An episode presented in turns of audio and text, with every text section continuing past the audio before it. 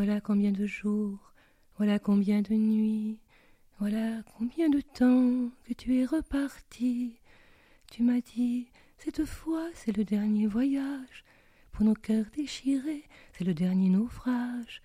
Au printemps, tu verras, je serai de retour. Le printemps c'est joli pour se parler d'amour. Nous irons voir ensemble les jardins refleuris et déambulerons dans les rues de Paris. C'est important les voix, hein c'est important. Moi, je suis touchée d'abord par les voix quand j'entends des gens. Je trouve que par la voix passe toute l'humanité, disons. Puis on ne peut pas faire du théâtre si on n'a pas une propension à l'humanité, à, la bienveillance, à allons même jusqu'à la compassion, je dirais. Il n'y a pas de métier au théâtre sans vocation, dit-on. Secret de comédie, le nouveau podcast du temps, sonde le cœur de personnalités liées à la comédie de Genève. À chaque épisode, un grand ou une grande professionnelle dévoilera l'événement qui l'a conduit à vouer sa vie à la scène.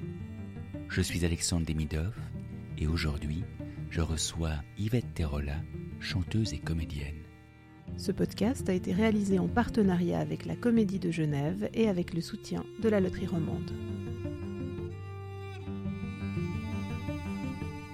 Yvette Terola, à quel moment avez-vous su que vous consacreriez votre vie au théâtre?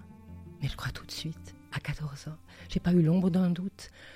J'ai 75 ans. Fait quand même longtemps hein, maintenant que je pratique ce métier, mais avec tellement de encore d'émerveillement, je suis étonnée moi-même. Je suis reconnaissante d'avoir pu faire ça.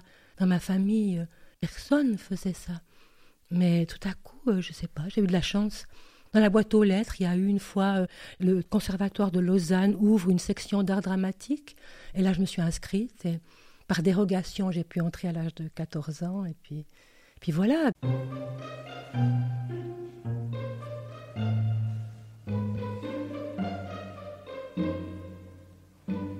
Yvette Terola, qui étaient vos parents?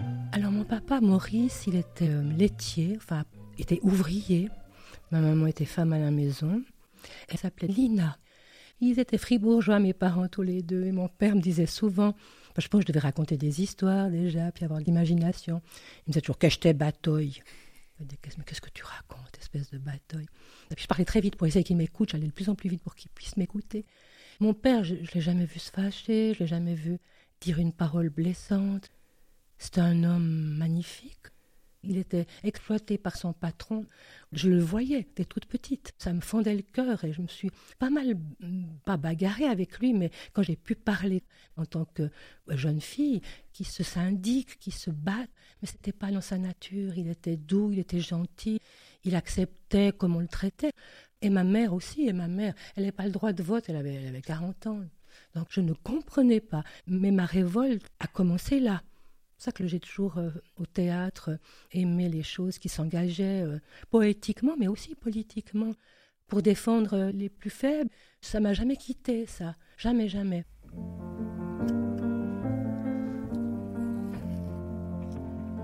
Ils se contentaient de si peu, ils avaient si peu de colère. J'entends leurs pas, j'entends leurs voix qui disent des choses banales comme on en lit sur le journal, comme on en dit le soir chez soi. Ce qu'on fait de vous, hommes, femmes, aux pierres tendres drusées, et vos apparences brisées, vous regardez m'arrache l'âme. Puis ma mère, bah, elle était femme au foyer, mais elle aurait aimé être institutrice. Elle n'a pas pu. Des fois, ça me fend le cœur. J'ai euh, un spectacle que j'ai fait sur euh, l'histoire d'elle, où je parle d'elle, justement, et du combat des femmes. J'ai retrouvé des carnets dans lesquels elle écrivait. Elle avait envie, je pense, de se confronter à, au sens, à, la poésie. Euh, on n'avait pas de livre, à part le grand livre de la médecine, où il y avait des, enfants qui avaient la rougeole, la varicelle, des, planches. Hein. Hum, dans les calendriers, des fois, il y a une pensée du jour, chaque jour. Elle relevait celle qui lui plaisait, comme par exemple euh, Mieux vaut allumer une petite flamme que de maudire les ténèbres, Confucius. Hum, il n'y a pas d'autre marque de supériorité que la bonté, Beethoven. Puis encore une qui n'est pas du même tonneau, mais il est plus difficile de désagréger un préjugé qu'un atome. Einstein. Je trouve formidable qu'elle recopie ça dans une écriture absolument magnifique, hein, comme les, anciens avaient ces écritures où toutes les, les lettres majuscules étaient ciselées. C'est beau, de garder ça précieusement.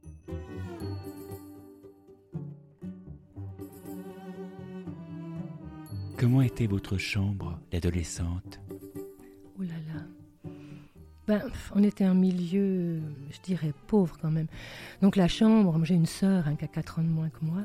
On avait une chambre, toute petite chambre. Quand les deux lits, parce qu'il fallait tirer le lit du dessous, étaient côte à côte, il n'y avait plus de place. Donc on devait marcher. Il y avait un bureau un peu plus loin où on faisait nos leçons. On les faisait souvent là sur la table de la cuisine d'ailleurs. Mais ça ne nous gênait pas. Je sais que moi j'avais besoin d'avoir un petit endroit à moi.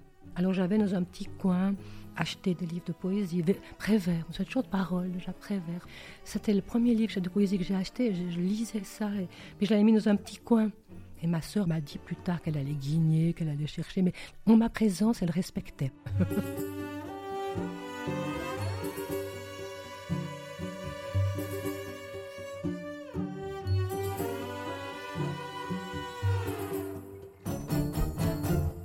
À la suite de quelle rencontre êtes-vous monté pour la première fois sur scène? Alors, je suis montée pour la première fois sur scène parce que mes parents m'avaient inscrit à un cours de piano. Parce que ma mère, quand elle était jeune, aurait aimé jouer du piano. Donc, comme elle n'a pas pu, elle m'avait acheté un piano. Et j'avais un professeur de musique, avait un petit chœur aussi, à l'Institut Riboupia, qui s'appelait Depardieu. Et lui, il m'a dit de faire une audition pour le théâtre pour enfants, pour la pièce euh, Aladdin et la lampe magique. Et j'ai obtenu un rôle de garçon qui s'appelait Maboule. Et j'étais sur scène assez drôle, je faisais rire. D'ailleurs, j'ai regretté après de ne pas plus faire rire dans ma vie, parce que je crois que, mine de rien, je suis assez drôle. Vous avez joué très jeune pour Beno Besson dans une pièce de Bertolt Brecht, euh, Sainte-Jeanne des Abattoirs. Oui, c'était mon premier spectacle professionnel. Je jouais les chapeaux noirs avec Laila Aubert qui jouait Jeanne d'Arc. Donc on était l'armée du salut et on chantait, on jouait de la guitare. Beno Besson m'avait dit Toi, il faut que tu fasses du théâtre. Donc ça m'avait beaucoup touché, ça. Puis j'y repense de temps en temps. Quand je me dis je suis pas légitime, ou tout le monde va se rendre compte que je suis nulle. Quand je doute. Vous doutez encore beaucoup? Mais oui, c'est normal. voilà.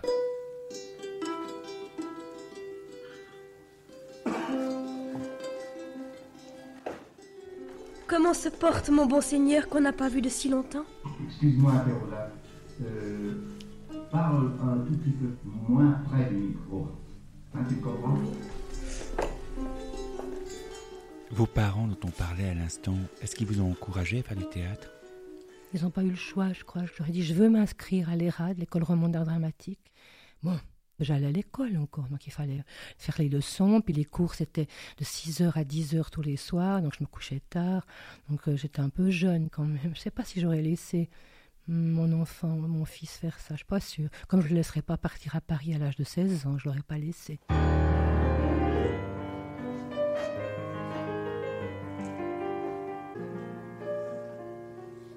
Paris 15 août, Paris 15 août.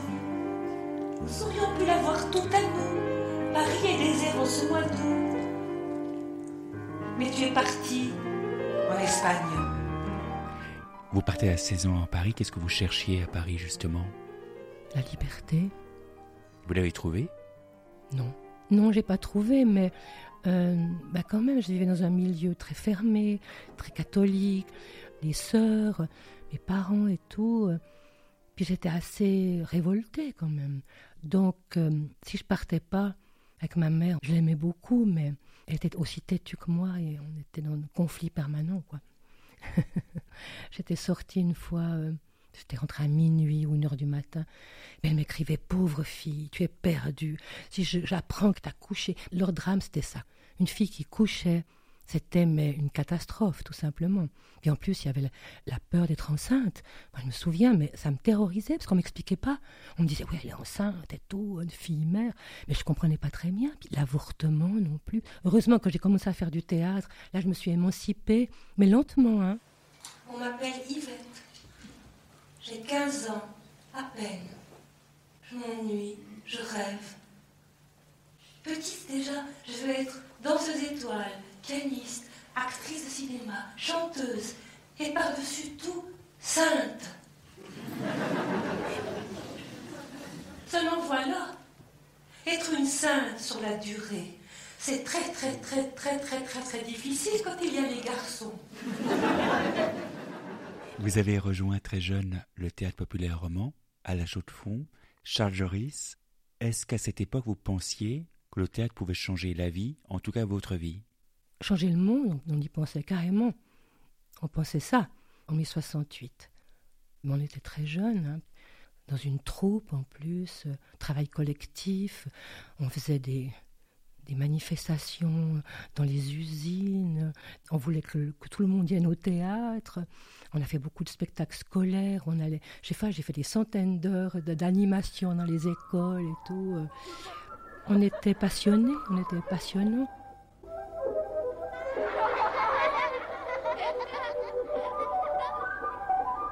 C'était vraiment vivre une utopie Vraiment.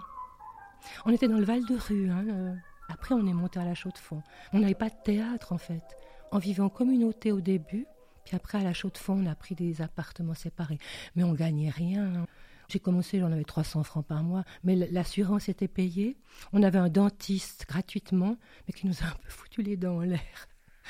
Puis voilà, et puis on gagnait peu, mais c'était pas important.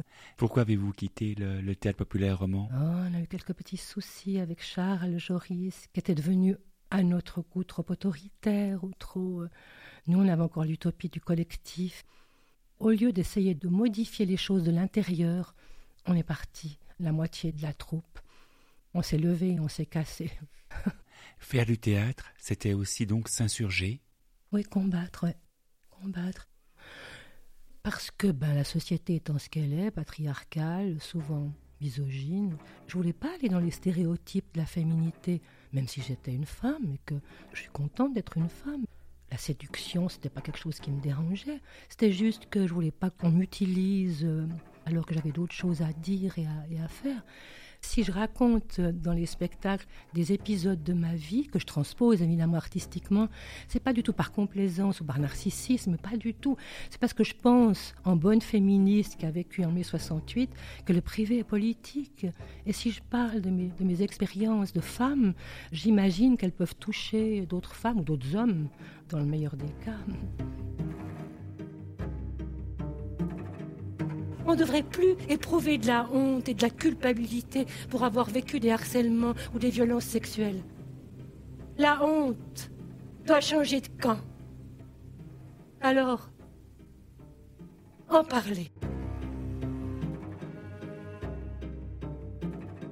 Depuis quelques années, euh, MeToo a beaucoup changé la situation des femmes. On lit des choses qu'on ne disait pas avant. Est-ce que vous, vous avez euh, souffert au fond d'harcèlement, de pression euh? Oui, moi j'ai suivi du harcèlement déjà à l'école, à l'école roman d'art dramatique quand j'avais 14 ans.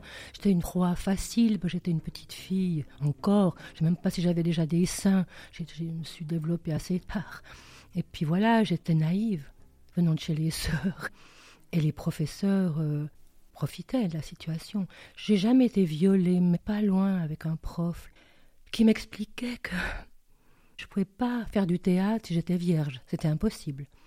Il voulait me déflorer parce qu'il disait que comme ça tu iras au plus profond de toi-même chercher des sentiments. Tu peux pas là. Puis si c'est un jeune de ton âge qui fait ça, euh, il va être maladroit. Moi je suis un homme. Il avait, je sais pas, il a 45 ans et tout.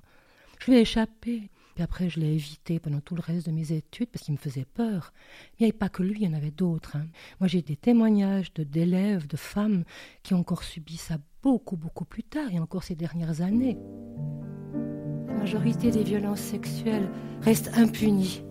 Seuls 8% sont dénoncés en justice. Et comme comédienne professionnelle, vous avez parfois subi des pressions de metteurs en scène? Oui, mais à partir du moment où j'ai commencé à chanter, des chansons féministes et tout, plus personne n'osait m'approcher. ça me faisait rire d'ailleurs, parce que des fois il me disait Est-ce qu'on ose te demander de te déplacer vers la gauche ou de... Bon, ça durait le temps que ça durait, mais Je ne sais pas si j'ai raté des choses à cause de ça, que des gens n'ont pas voulu m'engager. Je me souviens de Delphine Seyrig qui racontait comment elle a été ostracisée parce qu'elle était féministe. Il y avait des comédiens comme Yves Montand et d'autres qui ne voulaient pas jouer avec elle. Il faut du courage des fois pour être engagé, pour être parce qu'on sait qu'on rate des occasions. Euh, bon, à mon niveau, peut-être pas, mais mais c'est, on rate des, des, possibilités, quoi. Emmerdante, emmerdeuse, emmerderait si tout elle le passe, elle dépasse, elle le surpasse tout, elle m'emmerde, vous dis-je. Vous êtes passé au chant il y a très longtemps en réalité, déjà dans les années 70. Euh, Pourquoi ce passage au chant bah, J'aimais chanter dans tous les spectacles. J'ai pas une très bonne voix ou je suis pas une chanteuse, je suis une comédienne qui chante, mais quand ça passe par la musique, j'ai l'impression que l'émotion est plus présente. Et moi, j'avais envie de dire des choses, même si j'avais peu à dire, mais le peu que j'avais à dire, je voulais le dire.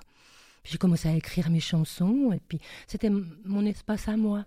Vous chantez pour vous, chez vous? Oui, je chante, ça m'arrive. En tout cas, je dis beaucoup de textes à haute voix.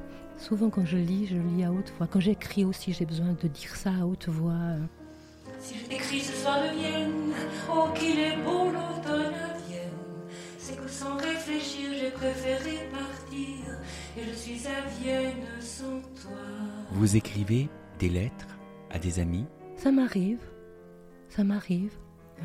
Dernièrement, euh, j'ai écrit longuement à un homme euh, qui avait rien compris du féminisme et de la femme et tout ça. Il était comme des hommes de sa génération, encore dans tous les stéréotypes, tous les clichés, tout ce qui entrave, tout ce qui empêche d'être libre.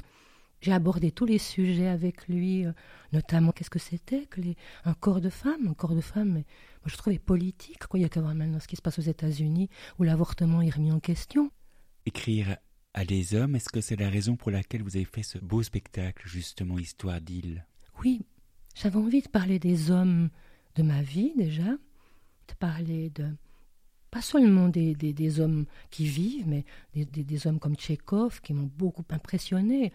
Je ne sais pas comment on pourrait qualifier Tchékov, mais une espèce de tendre cruauté, quelque chose comme ça. Bref, j'ai toujours gardé en mémoire des phrases qu'il disait de toutes les choses certaines. La plus certaine est le doute. Euh, sous le quotidien, découvrir l'insolite. Et ça, je crois que sous le quotidien, découvrir l'insolite, ça, ça m'a accompagné tout le temps, parce que même quand j'ai des rôles à jouer, j'essaye de, de, voir ça. Ce qui est euh, impalpable peut-être des fois, mais qu'on peut mettre à jour, qu'on peut révéler. La voix des hommes, le corps des hommes, leur peur, leur fragilité et leur force. Ils feraient des entrées et des sorties, comme au théâtre. Certains n'auraient qu'une scène, d'autres plusieurs. Ils prendraient plus ou moins d'importance, comme dans la vie, plus ou moins de place, comme dans le souvenir. Vous avez chanté, je crois en 2016, Barbara, ma conversation avec Barbara. Qu'est-ce qui vous a donné envie justement de converser sous les projecteurs avec Barbara? Alors quand j'ai découvert quand j'avais 14 ans à l'école, dis quand reviendras-tu? Voilà combien de jours, voilà combien de nuits. J'ai acheté le petit format, a encore ces petits formats, ben, je jouais du piano justement. D'ailleurs, quand j'ai fait le spectacle Barbara, j'avais toujours la partition, j'ai toujours gardé. Il y avait une rose qu'elle a repris dans ses pochettes de disques. Et j'avais envie, parce qu'elle m'a toujours touchée. Enfin, pourtant, Dieu sait, elle n'était pas tellement féministe, elle ne s'est jamais tellement engagée. Puis en même temps, je sentais bien qu'il y avait une, une douleur dans ses chansons, puis beaucoup d'ironie aussi des fois. Cette douleur, elle venait de loin, elle venait, elle était abusée par son père, enfant, pendant plusieurs années. Donc je crois qu'elle savait de quoi elle parlait. Euh, du très fond de ses entrailles, elle arrivait à exprimer des choses et elle m'a toujours beaucoup touchée. À vous regarder sourire, à vous aimer sans rien dire, c'est là que j'ai compris tout à coup.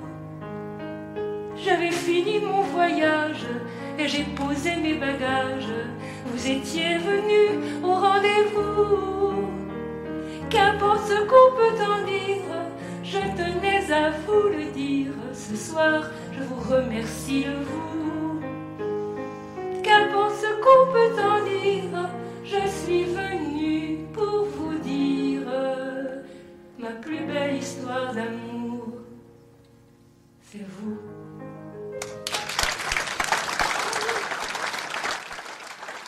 Yvette Terola, vous avez peur parfois d'entrer en scène? Moi, j'ai peur maintenant pour ma mémoire. Parce que j'ai moins. Ma mémoire me fait un peu souci. J'aimerais bien ne pas devoir arrêter à cause de la mémoire. Mais est-ce que, avec le temps, on gagne quelque chose sur d'autres plans? Où on gagne, c'est en simplicité. Où on gagne, c'est que. Moi, j'ai toujours pensé qu'il fallait faire du théâtre en élargissant un peu l'espace du dedans, là. Plus je vieillis, plus j'arrive à aller euh, à la source. Il y a ça qui m'aide et il y a aussi, euh, peut-être ça paraît un peu bébête, mais je me dis avant d'entrer en scène qu'il faut donner. Et si on donne, d'une certaine façon, on donne ce qu'on peut ce soir-là, mais on donne quand même. C'est un partage quand même.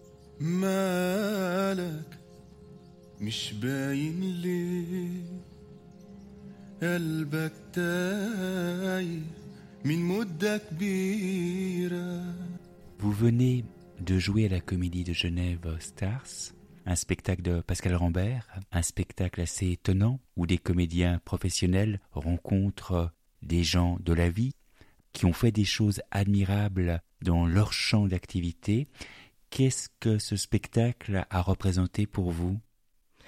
Alors Star, avec Pascal Rambert, ça relève du théâtre un peu documentaire, hein, qui me plaît énormément. J'ai déjà fait moi aussi des témoignages, notamment d'une réfugiée libanaise, Jenny Imberdreau, la femme Jules Imberdreau.